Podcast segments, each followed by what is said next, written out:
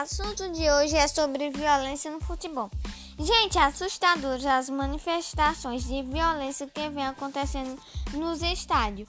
Não tem justificativa para tanta violência. É desumano a falta de respeito com o próximo. Por causa de um mau resultado de um jogo ou por uma simples camisa de outro time que outro torcedor está usando.